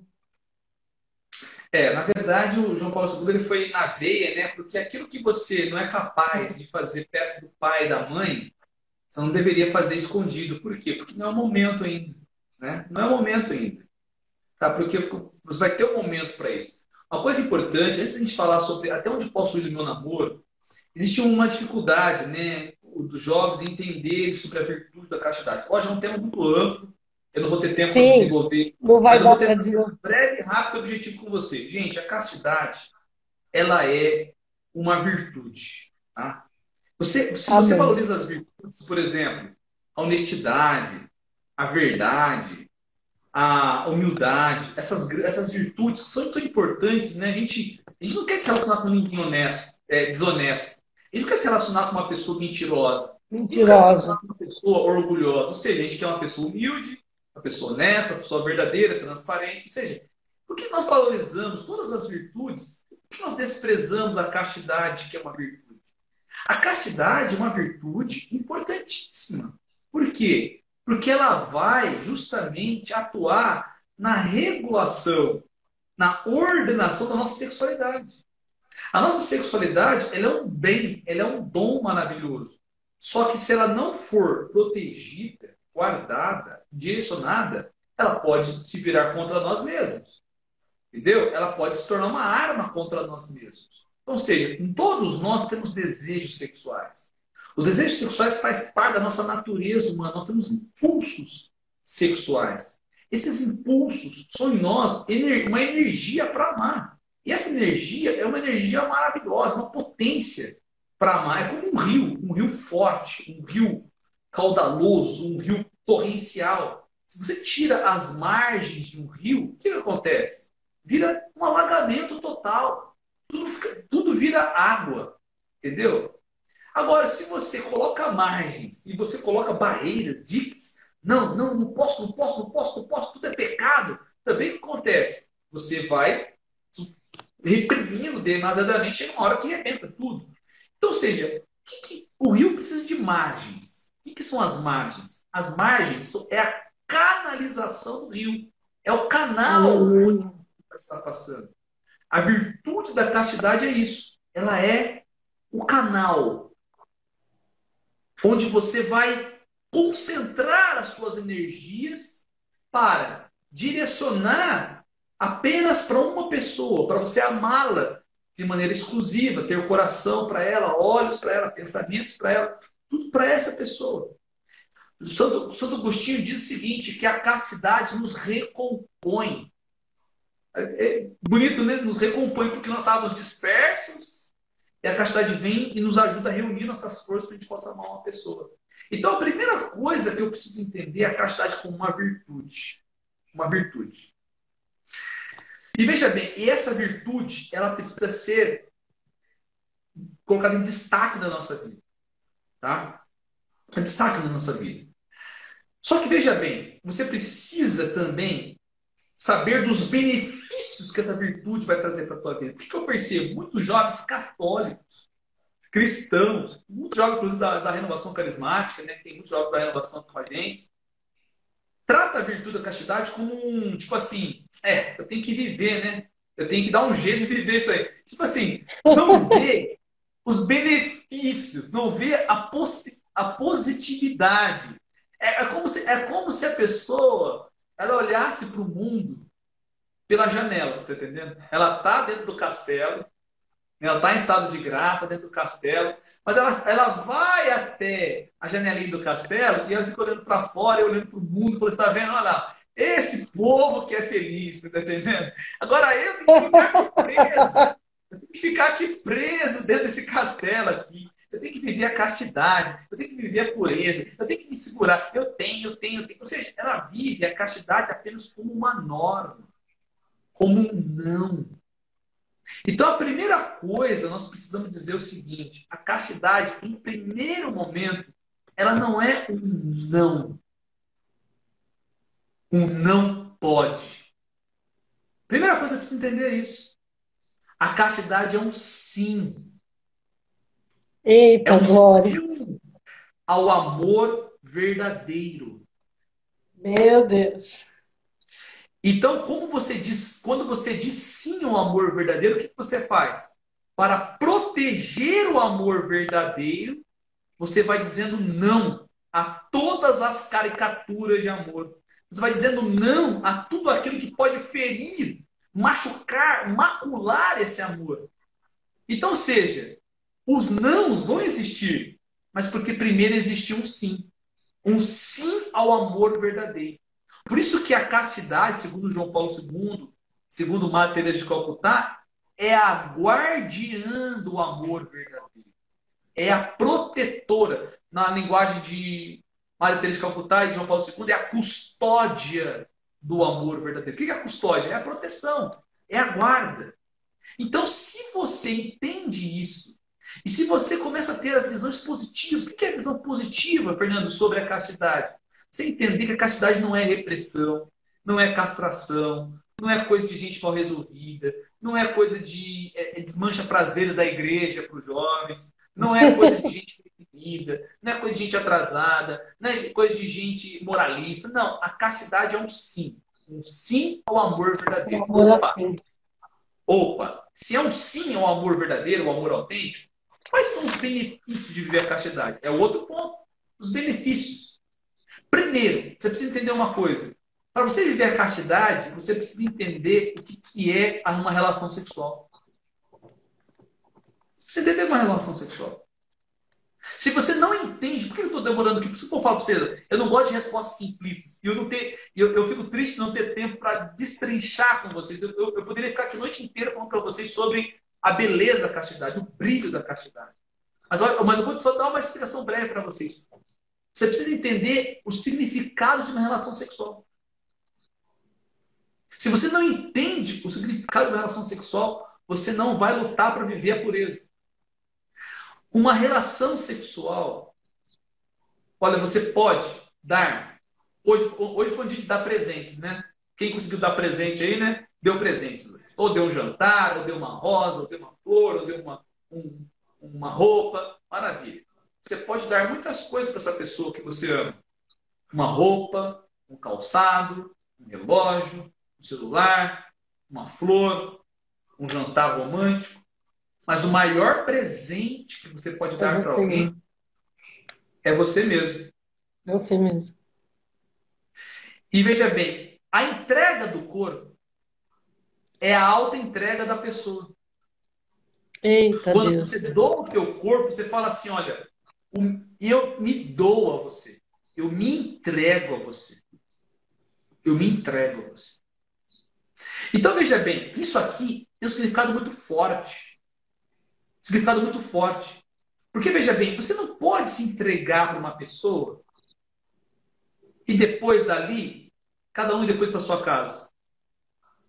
Você não pode se entregar totalmente a uma pessoa, sendo que você tem que usar uma camisinha com medo de ter um filho com ela.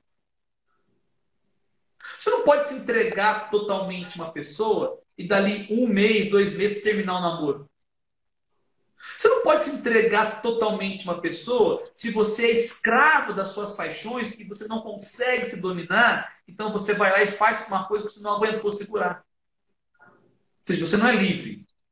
Porque se você não consegue dizer não, qual é a força do teu sim? Então, ou seja, quando a igreja fala para os jovens esperarem até o casamento para terem as relações sexuais, não é porque a igreja é contra o sexo e a igreja contra o prazer. É porque a igreja está dizendo para você o seguinte: espere até o casamento para você assumir plenamente o que significa uma relação sexual. Meu Deus. Por isso que eu estou falando para você, tipo, você não tem como falar sobre castidade, você não, não. sexual. Você tem que esperar até o casamento para você abraçar não somente o prazer de uma relação, porque o prazer de uma relação você tem, você leva teu namorado para um motel, quando você fica com ela sozinha em casa, você tem uma relação com ela. Esse, esse, esse é o prazer de uma relação. É, uma, é, o prazer. Agora a igreja, ela não quer que você fique apenas com prazer, porque isso aí é egoísmo. A igreja, Eita, ela ensina você a você não ter apenas o prazer, mas o significado de uma relação sexual, que é a auto-entrega sua, que é a doação total sua para essa pessoa. Por isso que o amor verdadeiro ele é total, fiel, livre e fecundo. E fecundo. Total, fiel, livre e fecundo. Então, se você entendeu isso, opa, então eu vou deixar a relação sexual só para o casamento. Se eu vou deixar a relação sexual só para o casamento, preste bem atenção aqui agora, nós vamos matar a charada aqui.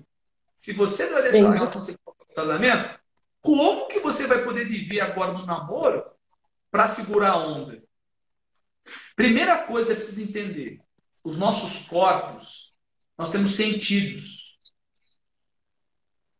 Olfato, olhar, paladar, tato, audição. Então é lógico, se você pensa que você pode falar de tudo, ver de tudo, tocar tudo e ainda viver a castidade, você está completamente enganado. Completamente enganado. Meu Deus. Sem uma vida de pureza, é impossível guardar a castidade. Por isso que a pureza, ela precede a castidade. Olha que importante aqui. A pureza é um estilo de vida. A castidade, ela vai ser a guarda do dom, mas você tem um estilo de vida. Agora, se você quer abraçar demoradamente, É, esse abraço aqui é, é, abraço em braille, é leitura em braille. Ceguinho, quer, entendeu? É, é o braille. Se você quer abraçar fazendo leitura em braille na tua namorada ou namorada. Se você quer dar beijos demorados, entende? Como que você vai segurar a onda? Fala para mim. Como você vai segurar a onda? Como? Não tem como. Sabe por quê? Você não é anjo. Você não é anjo. Eita, é gente. Como que você, como que você vai? Eu, eu desafio aqui, eu desafio homens. Eu vou começar pelos homens, porque a sexualidade masculina é mais rápida, a resposta sexual masculina é mais veloz do que as mulheres. As mulheres é pouquinho mais lento a curva de excitação feminina. Se um homem aqui conseguir abraçar e beijar sua namorada durante 30 segundos, não tô, vou, dar, vou dar nem um minuto, 30 segundos, e você não ficar excitado sexualmente, você não é homem, você não é homem de verdade. Não, Eita, Deus. Você está tá com algum problema, meu irmão. Está com algum problema. Você não é um cara normal. Você está precisando de tratamento. Filho, é normal. O nosso corpo vai reagir. A nossa sexualidade vai reagir. Então é logicamente que nós, se você, o teu corpo fala, o teu corpo reage, o teu corpo demonstra para você que, veja, o nosso cérebro, gente, ele não consegue separar as coisas. Nosso cérebro tá rolando um beijo, tá rolando um abraço, ele tá pensando assim, ó. Uh, uh. Ele, ele tá se preparando, ele tá preparando o teu corpo para uma relação sexual. Aí a mulher começa a ficar lubrificada na sua vagina, mas fica lubrificada. O homem já começa a ficar, ficar com uma ereção, entendeu? Ali, gente, o que, que separa você da tua namorada? Uma roupa de quantos centímetros? Quantos centímetros? Você sente até o batimento cardíaco daquela pessoa, sente até a respiração dela. Entendeu? Isso aqui, gente, o teu corpo está se preparando para uma relação sexual. Então, como e exatamente porque ele é perfeito, né? Porque é perfeito. Exatamente porque ele é perfeito. Aqui, que isso aqui é do demônio. Eu estou falando isso aqui que Deus criou tudo perfeito. Agora, qual que é o problema? É o uso errado. O uso errado. Aí o cara fala assim: ah, eu não dou conta de ver a castidade com a minha namorada. Mas é lógico que você não dá conta. É lógico. É lógico que você não dá conta. Por quê? Porque se você não tiver um estilo de pureza, nunca você vai conseguir ver a castidade. Então tem que ter um contato mínimo físico no namoro. Mínimo. É pegar na mão. Pode abraçar? Pode. Tem que ser um abraço rápido, carinhoso, rápido, de leve. Porque, gente, tem abraço e tem amasso, você está entendendo? Tem abraço, tem amasso. Agora, tem essa polêmica do beijo aí, tem uma polêmica do beijo. Gente, a gente sabe, tem beijo tem beijo. Tem beijo tem beijo. Tem beijo, um beijo rápido, leve, carinhoso. Entendeu? É uma coisa. Principalmente na hora que você chega, oi, você vai embora, entendeu? Tem, você pode manifestar, porque ele, ele não vai dar grandes perigos de excitação para a pessoa. Porque vai ser uma coisa rápida, leve.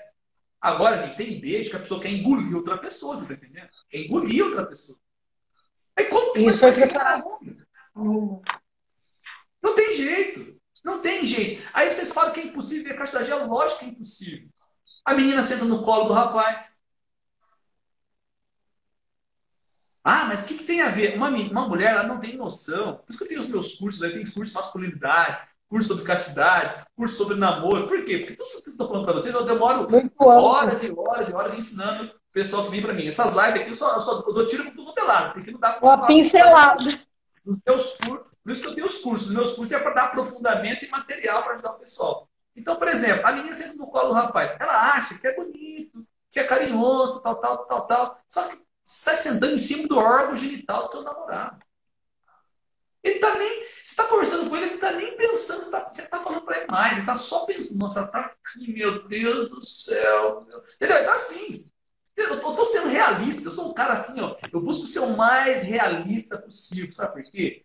Porque tenho, a gente tem que desenhar para falar as coisas para as pessoas. Porque tem gente que chama a gente de moralista por cima. Eu não estou falando para você acreditar em mim. Estou falando para você olhar para o teu corpo e ver que o teu corpo reage. O corpo reage. E a verdade, a autenticidade das suas respostas, a verdade liberta, né? A verdade Não adianta a gente ficar desenhando em volta.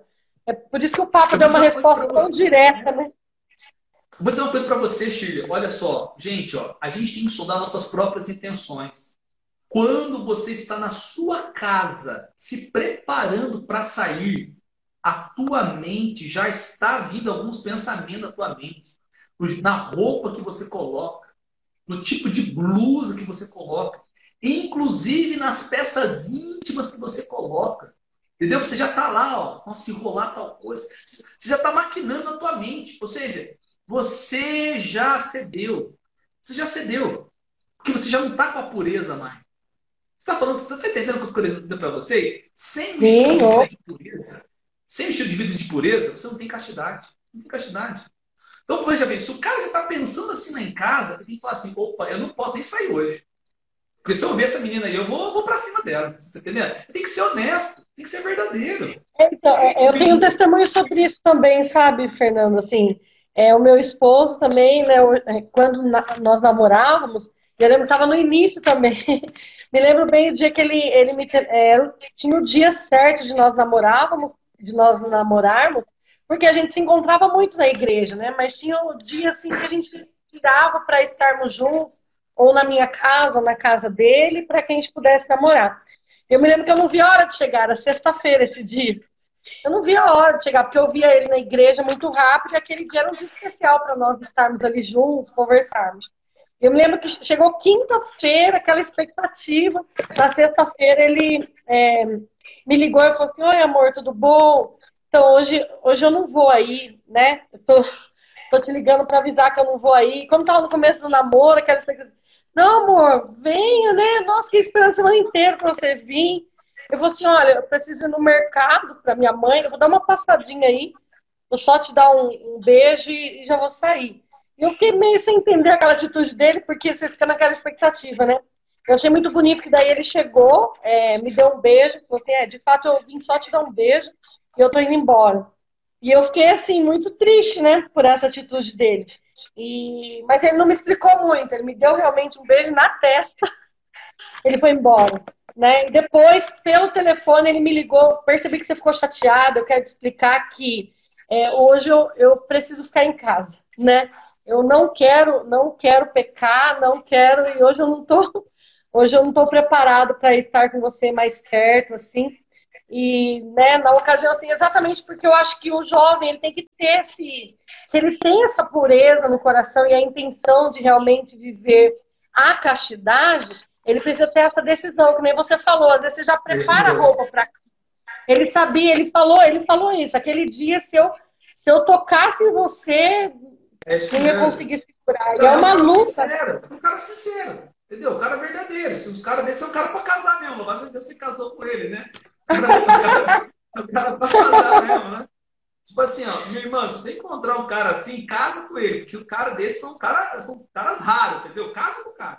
Se, se, ele quiser assim com você, é porque ele está querendo te proteger. Por quê? Uma das coisas que as mulheres não entendem, eu preciso dizer para as mulheres, porque tem uma diferença. Eu tenho um curso aqui no Projeto Amor tem chama Masculinidade e Feminilidade, a diferença que atrai, onde eu explico as diferenças físicas, psicológicas e também emocionais e espirituais de homens e mulheres. Você está entendendo? Eu explico por quê. Porque o maior problema de dificuldades nos namoros, porque a maioria das mulheres não entende como funciona a cabeça de um homem. E a maioria dos homens não entende como funciona a cabeça de uma mulher.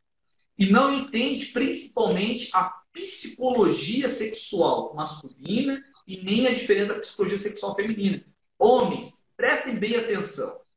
Olha só, as mulheres normalmente, quando ela está abraçando o rapaz ou até beijando ele, ela sente-se envolvida. Por quê? Porque a mulher sente-se envolvida em todo o seu ser. Não é apenas nos órgãos genitais dela, que são pontos erógenos, nós falamos. É todo o corpo dela. Então ela se sente envolvida por inteiro. É a, é a presença, é a proteção, é o romance, é o calor da presença. Então, assim, ela se sente amada, acolhida, envolvida. Você está entendendo? E muitas vezes ela consegue ficar nesse envolvimento físico, emocional, sem passar para o sexual. Ela consegue. Sem precisar tem que ir para os finalmente, você tá entendendo? Sem precisar ir. Ela tá gostando, tá gostando, até tá ficando motivada sexualmente, só que ela consegue segurar um pouquinho mais dentro do aspecto emocional. O homem não. O homem, a mulher precisa entender isso. O homem é apelo sexual genital rápido. Por quê? Os órgãos genitais masculinos são externos. Os órgãos genitais femininos são internos. Internos.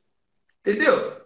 Se você coloca a mão na perna, por exemplo, a namorada, o namorado colocou a mão na perna da moça, às vezes ela nem, nem sente talvez um grande apelo sexual só dele colocar a mão na perna dela.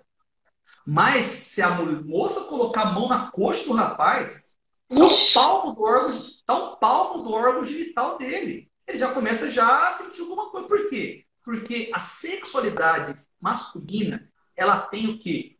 Um movimento rápido, de explosão rápida, você tá entendendo? Ou seja, a resposta sexual masculina é rápida. Então, minha irmã, dependendo daquilo que você, tipo de roupa que você coloca, você tá entendendo?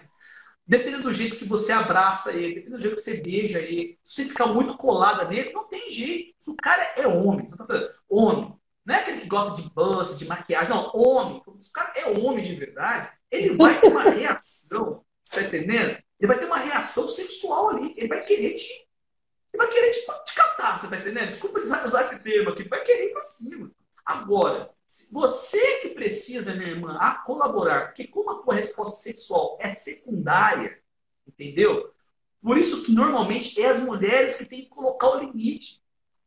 Eu fico muito feliz quando homens, né, por exemplo, graças a Deus, eu, eu, eu propus a castidade para minha, para minha esposa, ela também já era menina de igreja, queria ver castidade também. Muitos amigos que eu sei, homens de Deus, que tiveram a experiência com Deus, os caras mesmo colocam ali a, a, a proposta de castidade. Só que acontece, no fundo, no fundo, quem impõe o limite é a mulher. É a mulher.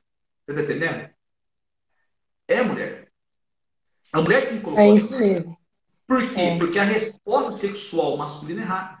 Então, menino, uhum. você precisa entender uma coisa. Você pode achar que o teu beijo, teu abraço, não tem nada demais. Porque para você, você não está sentindo nenhum movimento erótico forte. Agora o homem está sentindo.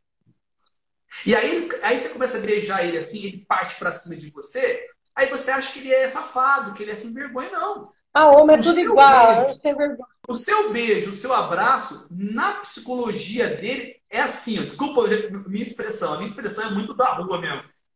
É, é como se ela tá me chamando. Ela tá querendo alguma coisa comigo, essa menina. Entendeu? Ela tá, ela tá querendo ah, alguma tá coisa. Querendo. querendo. Você tá entendendo? É assim. Só que vocês não dão conta disso. Vocês ficam lá no uhum. romance, aquela coisa toda. Você tá entendendo? Então, assim, ó, uhum. entenda.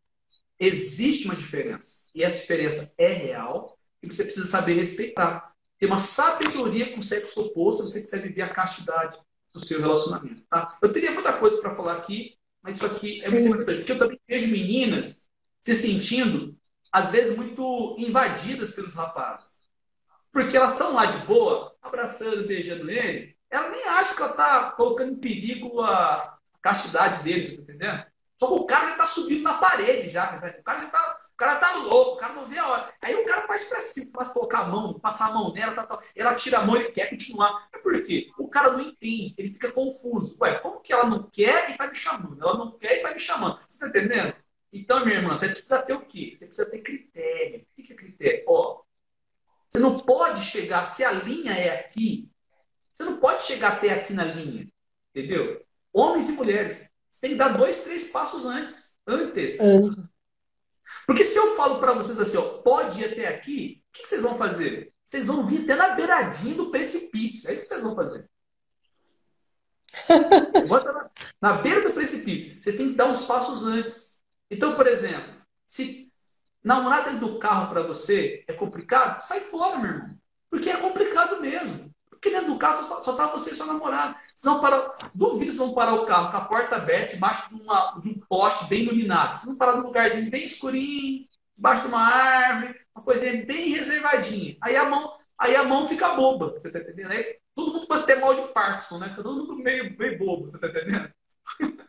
então, aí as leituras em braille. Leitura em braille, porque é muita intimidade. Ficar sozinho em casa? Não dá, não dá ficar sozinho em casa. Ah, ele vai assistir um filminho aqui em casa hoje, vai pôr um colchãozinho ali na sala para assistir. Vocês não vão assistir Isso é um perigo. Nem o trailer vocês vão assistir. Vocês já vão partir para cima do outro. Você está entendendo? Então, ou seja, vocês precisam, ó, lugares bem iluminados. E o que você falou, Fernando? Você falou é muito importante. Desculpa, desculpa, pode continuar. Lugares bem... pensamento, né? Lugares bem iluminados, lugares onde qualquer pessoa possa chegar ali e pegar vocês, entendeu? E pegar vocês de surpresa, sabe? É um, um ambiente que esteja fácil acesso. Vocês podem ter a tranquilidade de vocês, entendeu? Ah, tá um lugar ali onde vocês podem estar só vocês dois, ninguém possa ouvir. Mas vocês precisam estar num lugar onde qualquer pessoa possa surpreender vocês a qualquer momento, onde vocês possam ser vistos, entendeu? Vocês não podem ter esse excesso de privacidade. Esse excesso de privacidade é uma grande tentação para vocês. Tentação. Eu tive um diretor espiritual, vocês vão ficar escandalizados que eu vou falar aqui agora. Vocês vão ficar escandalizados.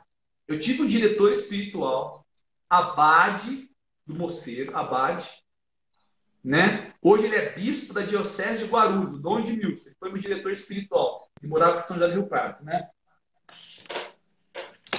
O Dom de Milson ele foi diretor espiritual durante 10 anos que deu nossa comunidade, 5 anos no diretor espiritual. Ele falou para mim assim, Fernando, eu não confio deixar sozinho numa sala durante muito tempo, sozinho, trancado, Santa Teresinha Menino Jesus e nem o Santo, o Santo São Luís Gonzaga. Ele falava assim para mim. Por quê? Porque são dois jovens. Por mais santos que sejam, alguma coisa pode passar na cabeça deles. Você tá entendendo? Por mais santos que sejam. Tem gente que escandaliza quando fala aquilo.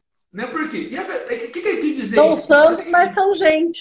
A gente não pode ter, ser, pecar pela imprudência. Você quer, você quer viver a castidade, mas você não quer viver a outra virtude, que é a virtude da prudência. A prudência, ela é uma das primeiras virtudes.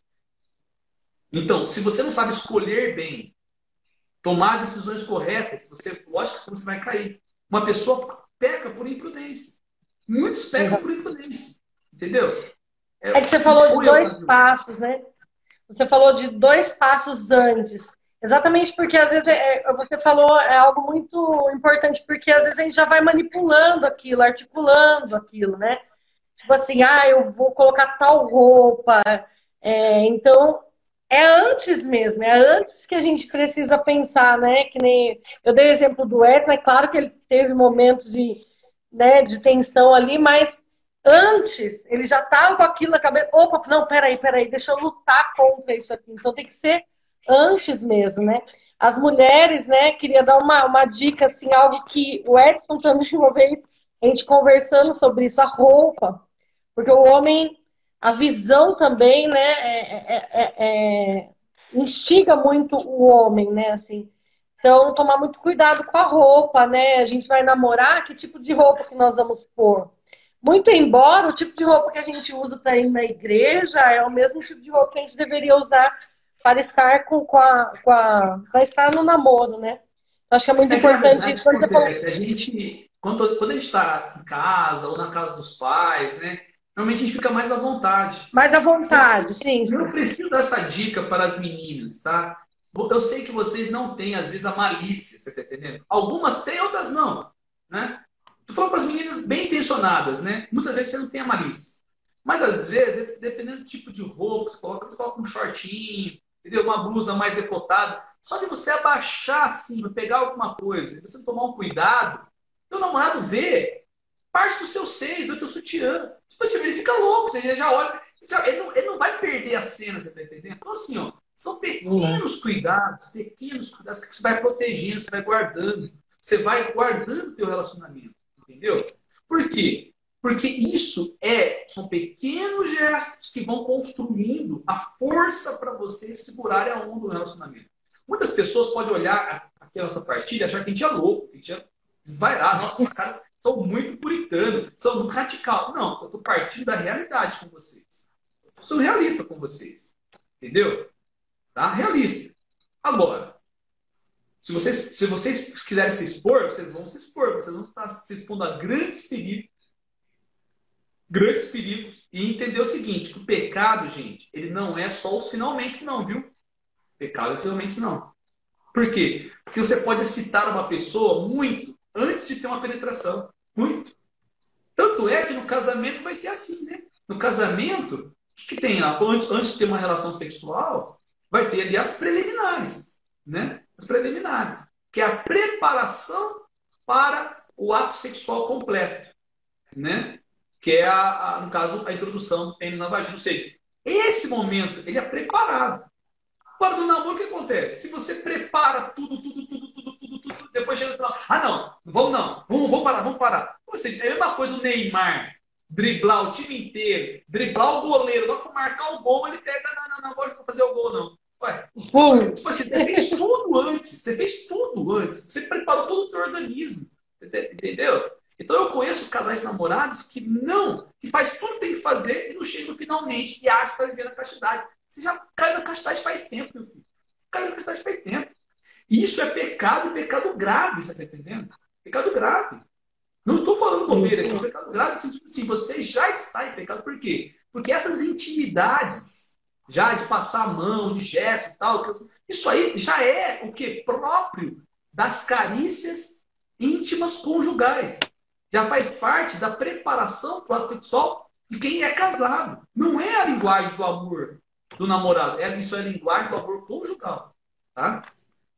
Chile, eu acho que tá, beleza, acho que a gente já falou já bastante. Falta, é isso aí. Falta cinco minutos, né, pra gente é, terminar, assim.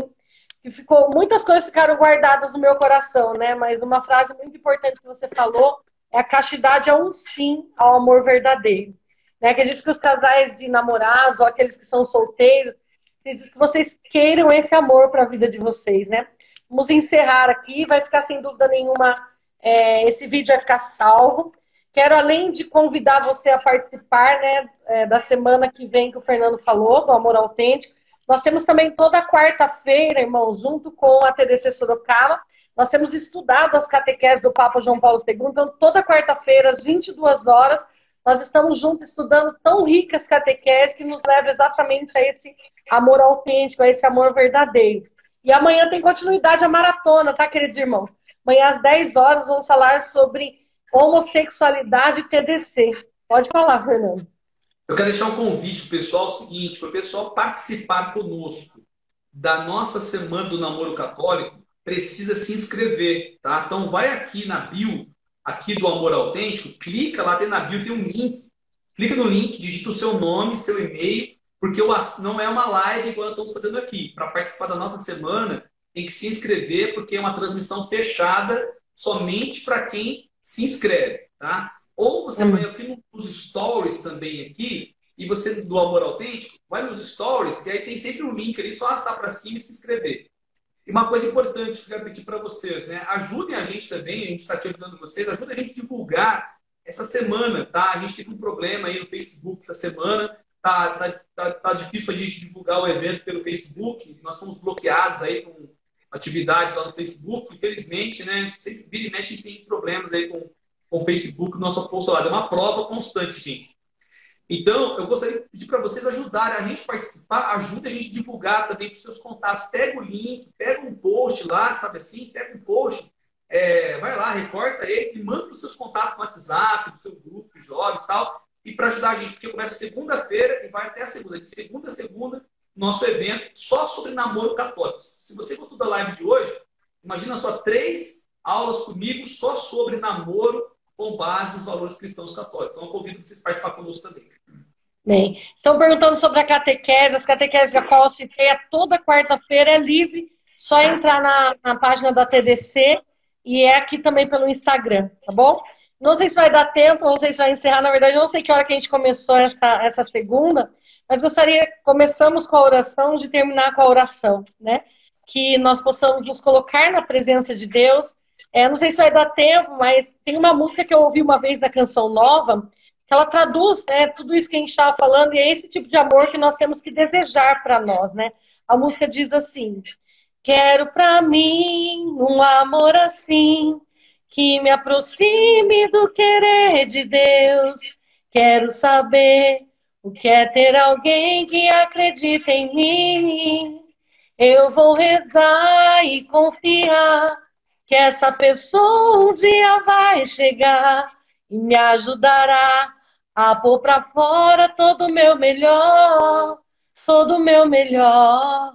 Quero dizer também, vem no meu coração aqui, que os casais de namorado, que talvez tenham iniciado de uma forma errada, que talvez não tinham o conhecimento, assim, que você pode se aprofundar em tudo isso e viver um amor autêntico, é isso que nós desejamos para você, né? Um amor verdadeiro, um amor assim, que te aproxime cada vez mais do amor de Deus. Amém? Vamos rezar juntos um Pai Amém. Nosso, pedindo ao Pai do céu, né? A esse Pai do céu, que possa realmente nos conduzir a esse amor, a esse amor autêntico, né? Como eu disse no início, no amor não há temor, antes o perfeito amor lança fora o temor. Não tenha medo de, de amar. Obrigado, viu, Fernando? Você, foi, você é um presente de Deus para nós, né? Eu, de forma pessoal, quero dizer, a TDC Sorocaba é, ama muito você também. Nós estamos aí nessa luta junto, nesse apostolado, de fazer as pessoas conhecerem a teologia do corpo, essa riqueza maravilhosa que São João Paulo deixou como herança para nós. Amém. Amém? Vamos juntos, então? Pai nosso, que estais no céu, santificado seja o vosso nome. Venha a nós o vosso reino. Seja feita a vossa vontade, assim na terra como no céu. O pão nosso de cada dia nos dai hoje Perdoai as nossas ofensas, assim como nós perdoamos a quem nos tem ofendido. E não nos deixeis cair em tentação, mas livrai-nos do mal. Amém. Permaneceremos unidos em nome do Pai, do Filho, do Espírito Santo. Amém. Dá um beijo na Catarina, linda, nossa esposa. Isso sim, se, se alguém depois quiser mandar uma pergunta para mim, tem umas caixinhas de pergunta abertas aqui no Instagram do Amor Autêntico, pode mandar e amanhã, ou hoje ainda mais, eu vou responder algumas perguntas e amanhã também posso responder mais algumas de vocês, tá bom? Deus abençoe, pessoal. Fico com Deus. E a gente vai divulgar, tá? TDC Sorocaba tá junto aí na sua semana também, se Deus quiser. Beleza, Deus abençoe. Deus abençoe. Tamo junto. Tchau, tchau. Oi, tchau. Pessoal, então, tamo junto.